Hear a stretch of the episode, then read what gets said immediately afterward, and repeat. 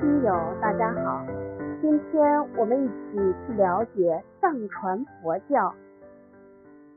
松赞干布先后与尼泊尔尺尊公主、唐朝文成公主联姻，尺尊公主和文成公主各带了一尊佛像到西藏，随同前来的佛教僧人也开始翻译佛经。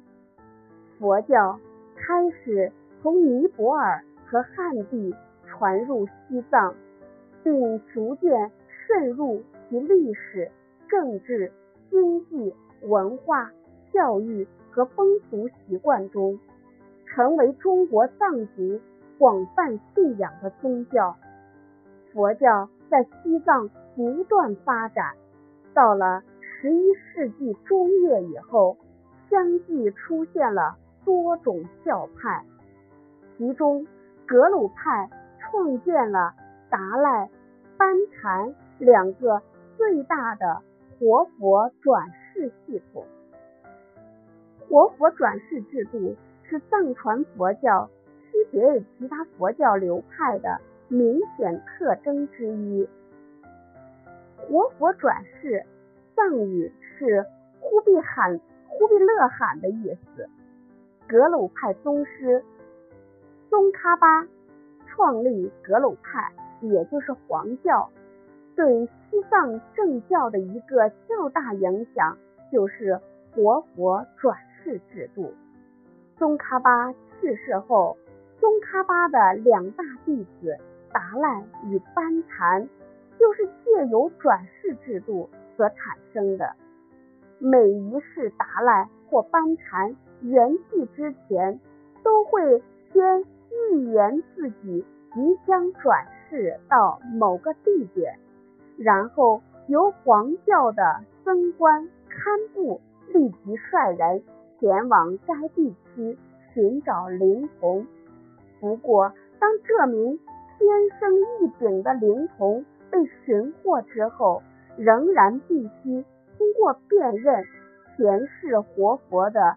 随身用品等层层检测，如此经过反复验证，最后由中央政府选派的高级官员主持宗教仪式，当众制定确定。西藏活佛的身份一旦获得确定之后，灵童就会被僧人接回拉萨供养。教育，并且举行宗教仪式，正式继任活佛地位。晒佛节又称瞻佛节和浴佛节，流行于西藏、甘肃、青海等地。各地过节的时间不同。所谓的晒佛，就是把寺院里珍藏的巨幅布画或锦缎织绣佛像抬出来，因为平时是捡起来收藏保护的，展示于山坡上或石壁的祭岩上，让善男信女观瞻膜拜。布达拉宫在每年的藏历四月中旬，由数个年轻力壮的僧俗人士，将长约一百米的。五色锦缎堆绣佛像从室内抬出，悬挂于第五层的楼壁南面，每年悬挂一至数幅。